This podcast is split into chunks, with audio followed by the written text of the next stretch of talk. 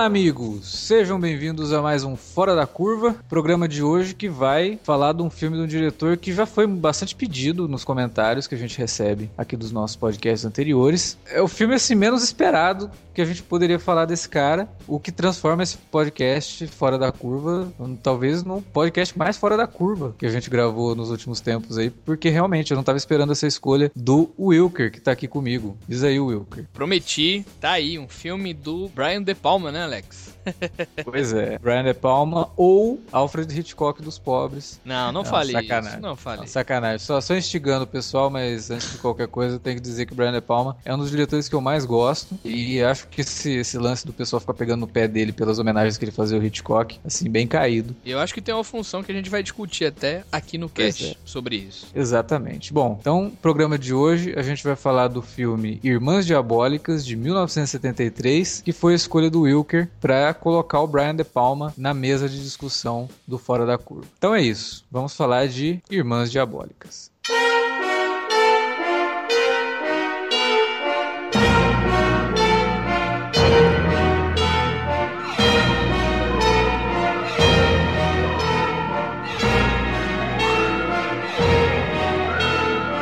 Wilker Medeiros Vamos lá, aquela perguntinha que a gente sempre faz no começo do podcast. Por que você trouxe Irmãs Diabólicas para seu tema desse Fora da Curva? Primeiro que assim, né? A gente emendou no Fora da Curva uma sequência de grandes diretores, né? De grandes cineastas, assim. E de filmes que, novamente, né? Simbolizaram muito na carreira deles, né? Foram bem importantes, assim, para tudo que eles iam fazer depois, né, cara? Mas também são desconhecidos e tudo mais. E eu queria trazer o Brian De Palma porque ele é daquela leva, né, do, do, daqueles cineastas que nasceram no final dos anos 70, né, no caso assim, apareceram pro, pro mundo no final dos anos 70, começo de 80 e tudo mais, só que de todos esses, cara, apesar dele ter é, alguns clássicos, ele é o cara que é menos, entre aspas, comentado e badalado, assim, a galera diz que é até mesmo como primo pobre mesmo de todos esses, cara. É uma pena, né? Porque ele é tão talentoso quanto qualquer um deles, assim. Exatamente. Um é muito seguro, né? Você vê um filme do cara e você sabe... Você, você vê que é um cara que sabe o que tá fazendo, né, cara? Cara, e assim, ele tem para mim, talvez assim, a, a, sequência de filmes mais brilhantes, até mesmo que todos esses, cara, que a gente sabe, né, que são parceiros dele. O final da década de 70 e toda a década de 80, seguidamente desse cara, os, os filmes dele são incríveis, cara. Todos eles são incríveis assim. O De Palma é até mais velho que esse pessoal. Começou a fazer filme lá nos anos 60, cara. Fez muita coisa, fez curta, fez muito filme e tal, filme pequeno e, e tudo mais. Mas só que ele lançou ah, talvez assim, o primeiro filme, o grande primeiro filme da carreira dele foi justamente Irmãs Diabólica, né, de 1973, que é um filme que eu acho assim de extrema importância, sabe, cara, para ele, né? Acho que os filmes anteriores, né, ele tem uma qualidade, um bom nível, né? Ele, ele sabe, né, testou todos os exercícios de cinema, como funcionava tudo aquilo ali, né? Quais são Muito quais... influenciado, né, pelo pela novela Vague, que é um É, quais eram os efeitos, né? O, como isso iria afetar-se o cinema e tudo mais, mas mas eu acho que o Sisters, né, em inglês, hum. é o primeiro grande, assim, o grande esforço assim do diretor em juntar assim tudo aquilo, sabe, que ele aprendeu, que ele construiu e colocar num formato que seria assim muito a cara dele, que é o suspense, né? Uhum. E principalmente estabelecer algo que seria assim fundamental e novo, né, que é justamente a questão da citação e da referência, né, que a gente tanto Sim. falou aqui. Tinha que vir, cara, pro fora da curva e trazer De Palma pra cá. Tive que escolher Sisters porque se ninguém viu ainda, por favor, para o cast, vá assistir, porque vocês vão ter uma surpresa muito bacana. Vocês vão ver um filme do De Palma diferente né? Pelo, pelo que ele se apresenta e ao mesmo tempo que tem todas as características dele, né? Exatamente. E ele, como você disse, né? Ele, ele faz as referências ao Hitchcock, que são, assim, já começa pela própria trilha sonora, que é do Bernard Herrmann, que era o parceirão do Hitchcock, né? E vai caminhando, mas ele faz umas referências, cara, que são muito pontuais, assim, porque ele quer contar, sabe? Eu acho que ele usa as referências ao Hitchcock para fazer um comentário também um pouco sobre cinema, porque ele é um cara que você percebe que o cara gosta muito de cinema. Isso, isso. Né? Tanto que depois ele foi fazer um filme que é o Blowout, né? Que é um filme sobre um processo cinematográfico, né, de captação de áudio, de montagem de, de som e tal. E ele acaba fazendo um filme também sobre filmes né? E eu acho que esse, esse, esse, amor dele pelo cinema do Hitchcock se reflete nessas referências que ele faz. Então ele, ele costuma misturar algumas coisas para poder trabalhar temas que o Hitchcock também já tinha trabalhado, só que de uma forma diferente, de uma forma mais própria, né? Utilizando uma, até uma violência mais crua que o Hitchcock, né? Até se negava um pouco a usar em determinados momentos, que ele já não tem tanta vergonha assim. Ele vai escancar o sangue, né? Ele cria uh, tem uma sequência de assassinato logo no começo do filme que é bem brutal, assim. Lógico que o sangue falso é terrível, mas a cena é bem violenta, uma, uma violência bem gráfica. Uma coisa que você percebe ao longo do filme é que ele vai misturando algumas coisas. Então você tem elementos de festim diabólico, né? Quando a personagem da Margot Kidder esconde o corpo né, na própria sala de estar, né? Enquanto recebe algumas pessoas ali. Você tem referência à janela indiscreta, só que de uma forma ao contrário, né? Que janela indiscreta você acompanha tudo pela visão do personagem do James Stewart, que está observando, e aqui você tem a visão contrária, você tem a visão do assassinato só depois que a gente vai descobrir que aquele assassinato estava sendo é, observado por uma jornalista, né? E além, claro, tem um pouquinho de psicose pelo fato de você acompanhar um personagem e ele morrer logo no começo do filme, né? Cara, tem, tem um pouco de um corpo que cai também pelo tema da dualidade, tem um pouco de, de psicose também até pelo pelo segredo, né? Pelo, pela reviravolta que o filme mostra no, no, final. Então ele tem, sim, ele tem essas referências ao Hitchcock, mas ele cria um filme muito próprio. É um filme do Brian De Palma, né? Tipo assim, ah, é um filme que o Hitchcock poderia ter feito. Eu acho que tem algumas coisas que o De Palma discute ali, que é um roteiro dele, né? Uma história que ele idealizou e depois o roteiro ele, ele escreveu é, junto com a Louisa Rose. Então ele coloca algumas coisas no filme que o Hitchcock poderia fazer eu acho que não da forma que o, que o De Palma faz, né? Ele, o De Palma ele usa o filme para fazer um comentário social muito interessante e que ajuda a enriquecer bastante o filme, assim. Você assiste ele hoje e percebe que apesar de ter algumas coisinhas, alguns probleminhas técnicos, como por exemplo o Sangue Falso, ele é um filme muito atual. Ele discute coisas assim que são, ainda são muito atuais e devo dizer, né, infelizmente ainda são muito atuais. É bacana tu falar essa questão de cinema, né, e tal, dele trabalhar, dele gostar de cinema, porque eu acho, cara, que assim, trazendo pra nossa época e tal, eu acho que o De Palma foi o primeiro cara a trabalhar assim e fazer filmes sobre filmes, entendeu, cara? Assim, de modo mais popular, eu digo, sabe? Não independente, não só, não só pela cena independente, né? O John Cassavetes já tinha feito muita coisa assim, mas assim, eu, eu acho que ele foi o primeiro cineasta a se tocar e, entre aspas, problematizar os filmes, né? Dizendo que, querendo dizer que a, a tal era de ouro, né, cara?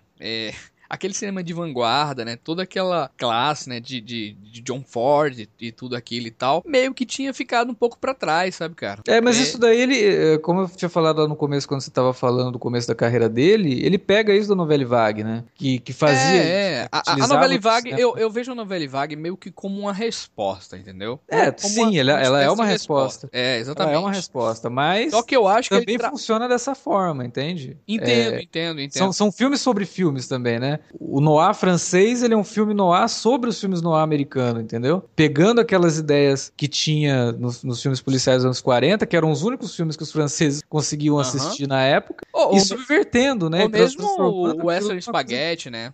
Tá é, o Western Spaghetti é um filme sobre filme. É um filme que é a visão italiana sobre o cinema de western norte-americano. Então, eu acho que, que, que, vai bem nessa vibe. O De, o de Palma ele tinha umas influências, né, que, que eram umas influências mais europeias, assim, que ele traz pro cinema dele e transforma isso também, né? Ele, ele faz o, um cinema muito próprio mesmo com todas essas referências. É, e, e, muita gente assim, lá depois, lá pros anos 80, né, que veio parar, né, se ligar nessa, nessa questão de, olha, realmente o cinema americano em si, né, é, uhum. já não é mais tudo isso, né, já tá com, já tá mais, mais diferente, né, essa questão da, do, de, de todo o maneirismo e tudo mais, eu acho que o Irmão Diabólica em 73, cara, já também fala justamente dessa, desse caso, né, assim, porque eu acho, né, esse grau, assim, dele ser o primeiro grande filme do De Palma, né? Eu acho que primeiro justamente por conta dessa questão de ele ser de ser um filme assim, em falar, né, a respeito da obra de um cineasta específico, né, cara, trabalhar com um cineasta específico, como a gente o que a gente citou, né, que hoje Tarantino também faz, e com vários outros cineastas, né? E também porque eu acho interessante também é aquele lance do filme trabalhar não só em função de uma história, de uma trama, sabe, cara? É ele trabalhar com as ferramentas que um cineasta tem em relação a suspense, sabe?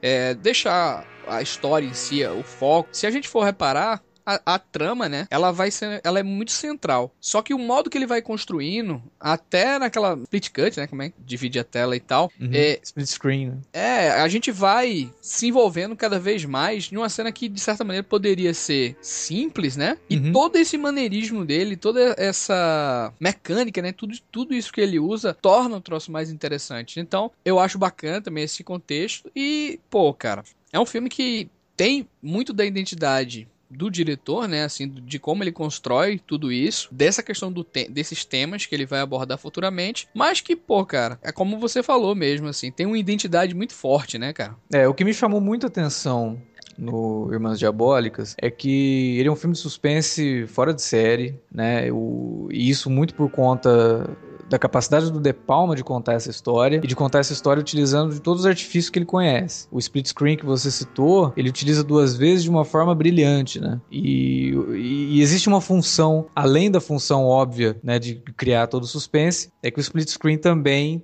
trabalha com a própria ideia do filme, né? Uma das, das ideias do filme que é a, a mente dividida, né?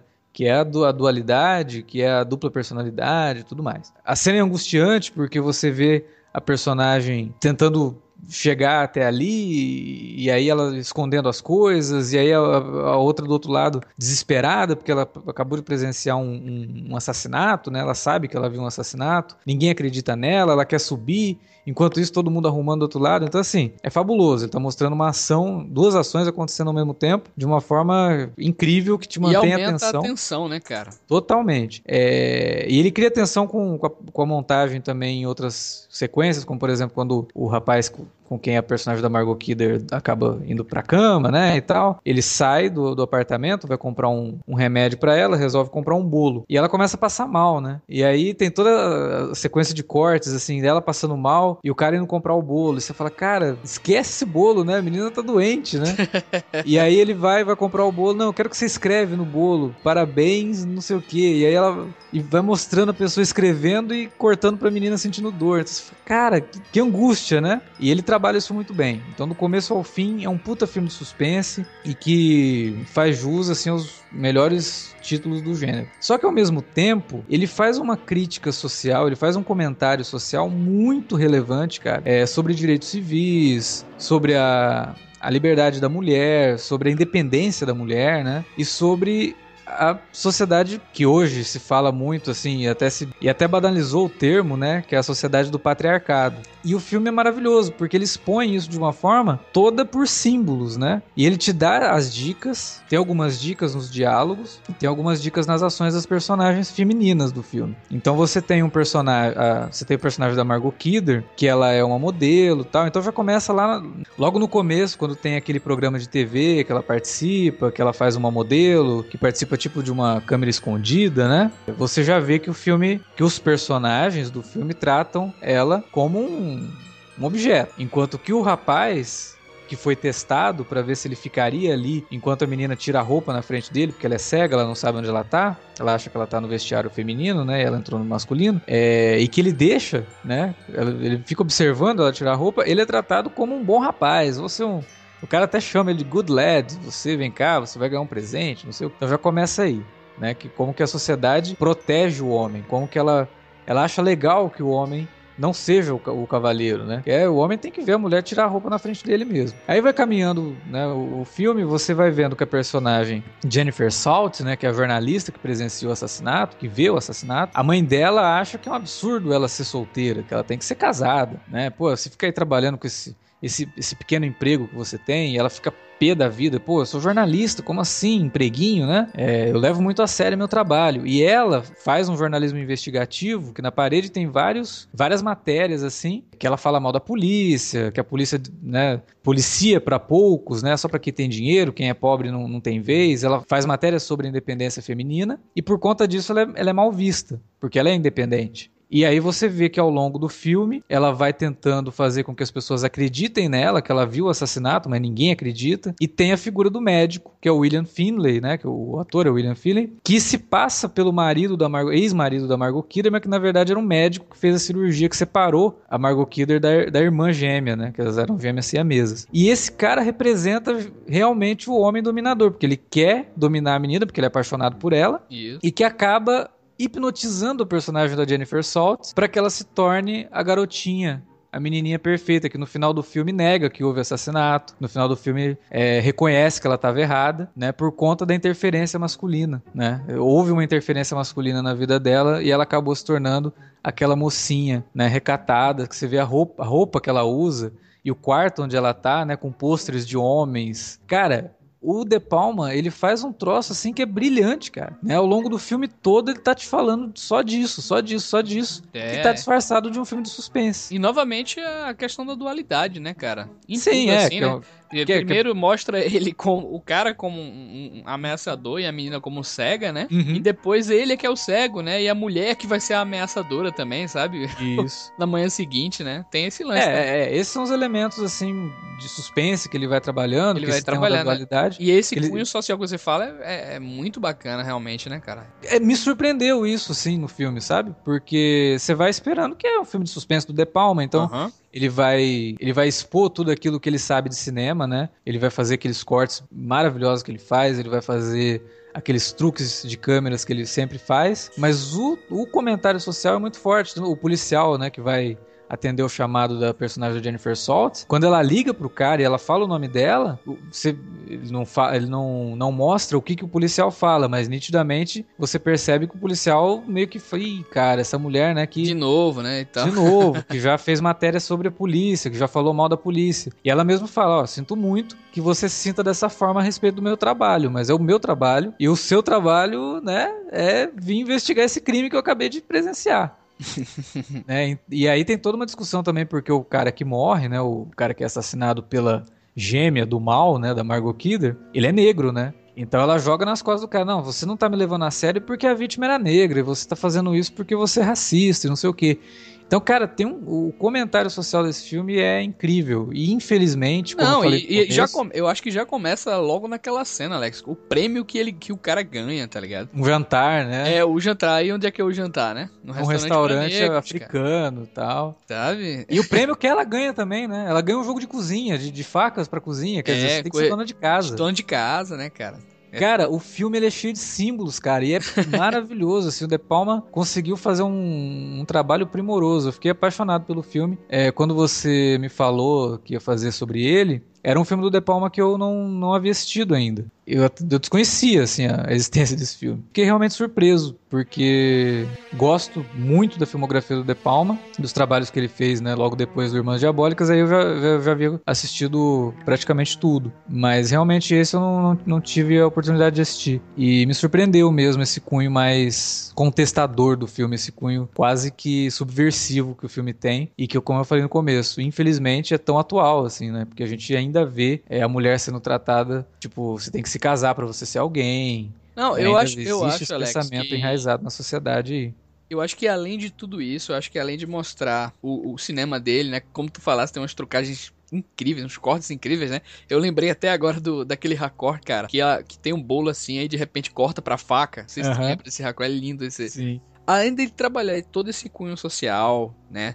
Da boa passagem dos atores, assim, tem tem grandes, sabe, os temas abordados, as muitas referências que a gente citou aqui, que tu citou, né, psicose, né, discreta e tudo mais, e das características, né, que ele ia depois fazer, eu acho que tem uma relação muito grande, cara, entre eh, do Hitchcock entre as próprias irmãs diabólicas, cara, sabe, tem É muito doido, porque um- uma irmã é muito bonitinha, né? É muito Uhum. perfeitinha. É quase intocável, né? Assim, algo diferente mesmo, assim, né? É uma bonequinha, né? Uma bonequinha mesmo. É, uma bonequinha, exatamente. E, e a outra, cara, é bizarra, né? É, é- não é, ela, ela é bonita e tal, ela é antissocial, né? E, e, e- e quase invisível, né? Assim, muita gente diz que é até meio nociva e tal. Eu acho que é meio que a, a realização entre o cinema de um e o cinema de outro, cara. Você acha que ele, que ele colocou assim, essa dualidade como uma pró um próprio espelho assim, do que ele poderia ser comparado, né? Exatamente, cara. Tipo, eu, ó, que... eu tô fazendo um cinema sujo, um cinema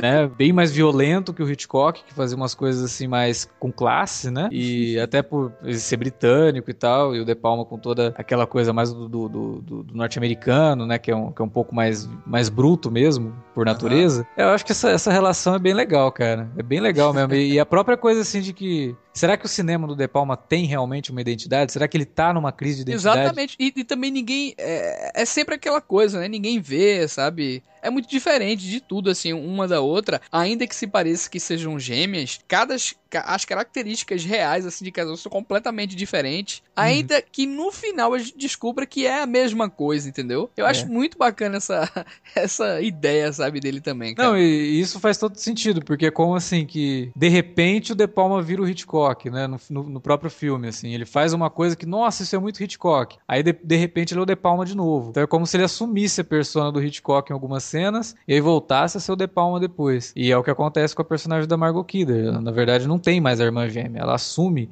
isso. a identidade da irmã, assim como o Norman Bates, né, assumia a identidade da mãe. Inclusive o assassinato do, do personagem do Leslie Wilson é, é muito psicose, né? É, pelo, pela forma como ela ataca ele com a faca e tal, lembra muito psicose. Pô, muito legal a, a tua a tua leitura, assim. Eu acho que faz todo sentido. Mesmo que Sisters tenha sido realmente o primeiro filme de grande impacto na carreira do, do De Palma, né? E ele talvez não, não ainda nessa percepção da própria carreira, assim, mas faz cara, sentido, se, cara. Cara, eu sendo fã do Paul Thomas Anderson e tal, todo filme dele tem, entre aspas, teoria da conspiração. Teoria da conspiração, cara. E, e, é uma coisa que sempre me incomoda esse lance de, da galera tá falando, né? É o primo pobre do, do Hitchcock, né? E tal. Eu até comentei contigo uma vez que, que na enciclopédia, né? O que ela colocou lá, colocava o nome do Brian De Palma, né? Aí você, uhum. você quis dizer Hitchcock pirata, né?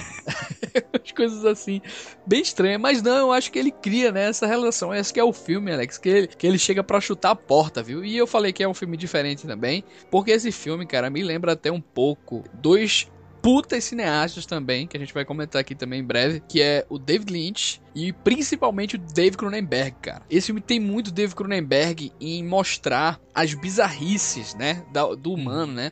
Até situações ridículas, né? Deformações também, sabe, Alex? E, e, e coisas estranhas. E, a, e naquela cena do sonho, é meio, ele meio que une o Lynch e o Cronenberg, cara. Sabe? É verdade, é cara. A, a cena do sonho. Não, cara, é, é, linda. Aquela cena é fantástica, cara. Uma das grandes cenas da carreira do De Palma, cara. Isso em 63, sabe? Ele mostrar. Vê só, ele, ele tem o suspense do próprio De Palma, né? Do que, que ele carrega isso aí muito forte nos filmes dele. Tem as bizarrices dos gêmeos lá e aquela casa toda tosca e tal. Quem assiste é, é American Horror Story e viu Asylum, que é a melhor temporada é, da série até hoje, vê que tem muito dessas características do, do bizarro, né? De explorar pessoas bizarras e todo tosco. E o De Palma faz isso assim de um modo brilhante, né? E trabalha isso que o Cronenberg foi mestre em, em trabalhar na bizarrice do ser humano. E é uma bizarrice comum que é algo que acontece tal, com a surrealidade do David Lynch, velho, narrativa do David Lynch e dualidade é. também, sabe? Peraí, essa, essa mulher que tá investigando, era ela? Não, não, na verdade o cara tá fazendo uma espécie de lobotomia e tudo, sabe? É fantástico, cara. O filme descamba de repente, a, além das, do lance da crítica social que tu falou, do suspense e de todo o maquinário, o filme descamba no final para outra coisa completamente diferente, cara. E eu queria Sim. até que tu falasse do final, né, Alex, que tu citou comigo, do detetive, porque ele volta a ser um filme de novo da resolução do caso, né? No final, eles quando eles prendem ela e, e tudo mais, a gente vê que realmente é uma mulher transtornada. E no final, a gente tem uma cena bizarra, né, Alex, também? Que é, que é a cena do detetive que tinha sido contratado pela jornalista para poder investigar o crime junto com ela que tá observando. É, ele, ele vai seguir um caminhão que tá levando o sofá, né? Onde tá escondido o corpo do, do rapaz, né? Que a, que a Margot Kidder mata. E aí, quando o caminhão deixa o, o sofá num, na divisa dos Estados Unidos com o Canadá. Você tem a cena do sofá e a câmera vai abrindo, assim, tem uma vaca do lado.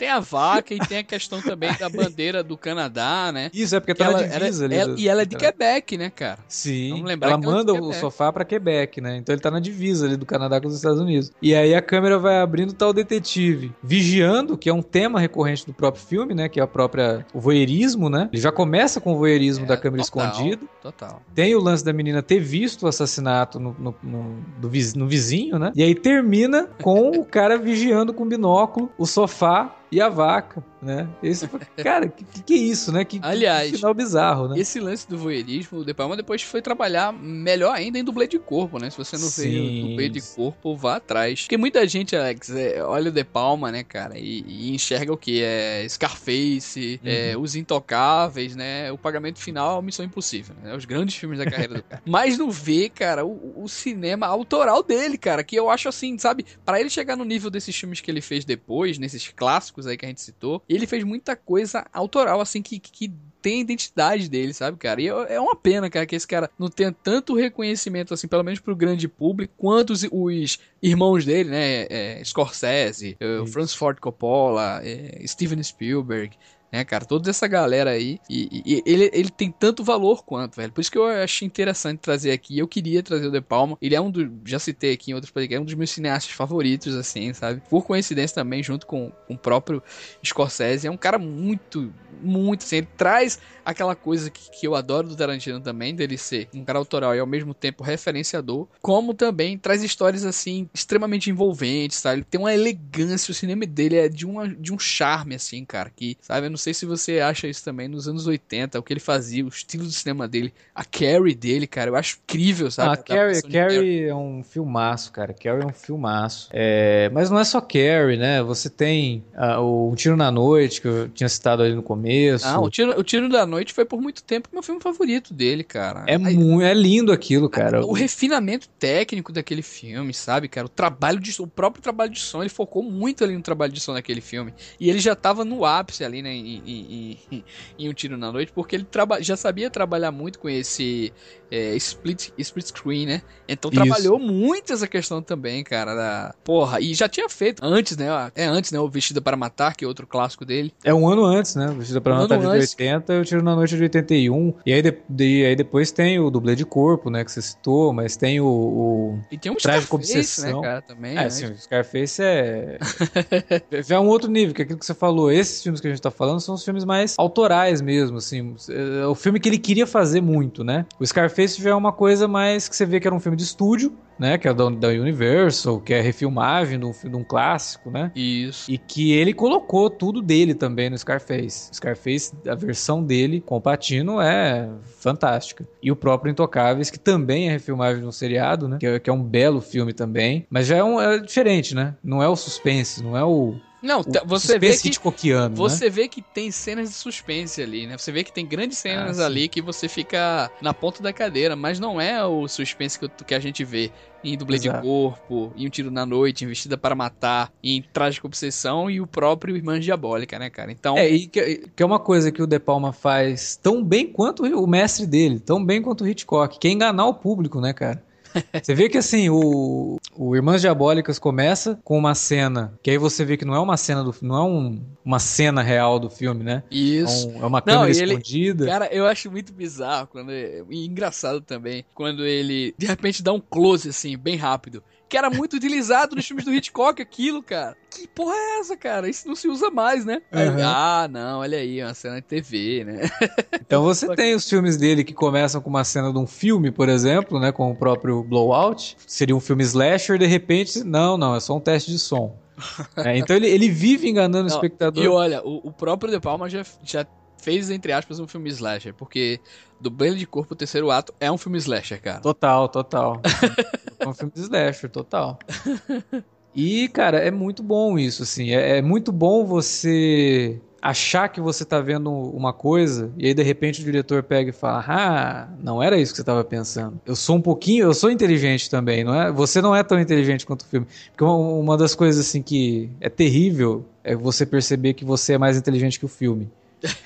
Entendeu? Que, que a hora que você tá vendo o filme, você fala, puta merda. Aí tudo que você tá na tua cabeça começa a acontecer no filme, você fala, ah, não, aí, aí já era, entendeu? Agora, quando você acha que vai acontecer uma coisa e o cara subverte aquilo e te mostra uma coisa muito melhor que você não tava esperando, ele brinca com a tua expectativa, porra, isso é muito bom. E ele faz isso muito bem, né? Boa parte da filmografia do, do De Palma é brincar com a expectativa do, do da audiência, da plateia. E, e, isso ele aprendeu com o Hitchcock. Hitchcock fazia isso o tempo todo, né? É, é, te mostrava uma coisa e você achava que ia acontecer alguma coisa com aquilo e não, não era isso que você estava achando, aconteceu outra coisa. É, vale ressaltar, cara, que eu até fiz a comparação com, com David Cronenberg e esse filme me lembra muito, eu não sei se tu já viu, Alex, Gêmeos Mortos Gêmeos da Semelhança. Mortos da Semelhança, com Jeremy é um filme, E é, é um filme que mais de 10 anos depois, né, cara? Cronenberg. Mais de 10 anos não, pô. Mais de quase 20 anos. O da Semelhança é de 91, não é? 90? 88, 88. 80, 88, vai. É. 15 anos depois, pô. Bem depois. é, mas, cara, sim, o De Palma, o cinema do De Palma é realmente um cinema para você. É, é, o cinema mais gostoso que tinha para você assistir no VHS. Porque é o cinema de você ver uma cena, você apertar o, o botão de rewind do VHS e botar a cena de novo para rodar, entendeu? É o cinema realmente que surgiu numa época, de, logo depois, né? Foi a explosão do, do, das fitas VHS, que era ju justamente essa a grande sacada de você poder assistir o filme no VHS, que era poder dar pausa, mas também que era você poder voltar uma cena. Você fala, nossa, peraí, deixa eu ver isso de novo.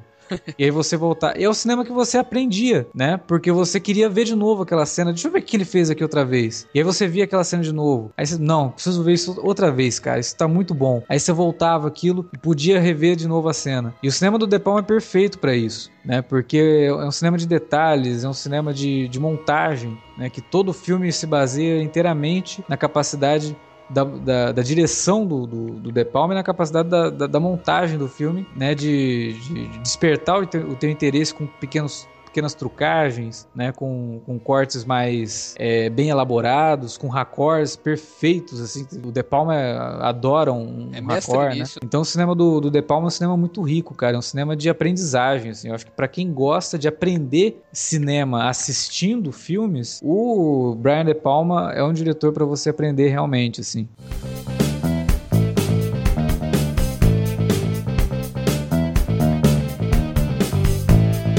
Então, Irmãs Diabólicas, filme do Brian De Palma, comentado aqui no Fora da Curva. A gente espera que você tenha gostado do podcast. A gente espera que você tenha assistido ao filme, se você ainda não conhecia, né? Tenha chegado até aqui logo depois de ter visto o filme, que senão você tomou novamente. Tomou vários spoilers na cara aí, que a gente falou de tudo que acontece. Então a gente espera que vocês tenham curtido esse podcast sobre o Brian De Palma. E uma coisa que talvez não tenha ficado clara no último podcast, que a gente deve ter comentado sobre. Olha, a gente falou desse diretor, então deu a impressão que a gente só ia falar de um filme de um diretor só, mas não é bem assim. A gente vai repetir diretores, né? É, é inevitável que isso aconteça, mas é simplesmente nesse prim nessa primeira leva que ainda não acabou, né? É. A, a nossa lista que a gente criou lá no começo do ano, a lista não acabou ainda. Então, nessa primeira leva, a gente vai evitar repetir diretores, mas no futuro a gente pode ter outro filme do De Palma sendo comentado com aqui. Certeza, com né? certeza. A gente pode ter outros filmes de outros diretores que passaram por aqui, né, sendo comentados aí para porque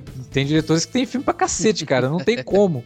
Você tem que falar de mais de um filme dos caras. Cara, Lumet, quantos filmes aí Porra, perdidos muita, ele não tem, né, cara? Que muita gente não viu, né? Então, tem muita coisa. Então a gente vai repetir. Mas não agora. Por enquanto, a gente Mas vai tentar... aguarda aí que vem mais diretor fodão, né, Alex? Aí. Foi uma lista sim, assim. A gente tá sim. tá vindo. Pô, olha aí o. olha como é que tá aí, né? Os últimos três, né, cara? Os é, últimos os últimos quatro, na verdade, né? Eu acho que a gente pegou pesado. Mas é o que o pessoal também estava pedindo, né? Que a gente pegasse esses diretores um pouco mais famosos que tinham esses filmes perdidos aí, né? E que valem ser redescobertos ou descobertos, né? Por que não? Então é isso. Se você gostou desse podcast, deixa aí o seu comentário na área de comentários ou manda um e-mail pra gente no alertavermelho@cinealerta.com E também você pode usar as redes sociais para deixar algum recado pra gente lá no twitter.com.br cinealerta ou no facebook.com.br cinealerta. E a gente sempre gosta de lembrar para você deixar os seus comentários nas redes sociais indicando o nosso podcast para o pessoal que segue vocês por aí, né? Então, se você gosta do nosso trabalho, indique para outras pessoas, porque a gente gosta de ter cada vez mais audiência. Isso é bom pra gente. Então é isso, a gente fica por aqui. Daqui 15 dias tem mais um Fora da Curva, com mais um filme bacana de outro diretor classe A. Semana que vem a gente volta com mais podcast, porque tem mais podcast. Toda semana tem podcast aqui no Cine Alerta. Exatamente. É, é só ficar atento aí à nossa programação. Queria agradecer, né, como sempre, aqui a presença do Wilker. É, agradecer e... também a presença do Alexandre. Pois é, né? e é isso, a gente fica por aqui e a gente se vê por aí nos podcasts. Até lá. Até mais, galera.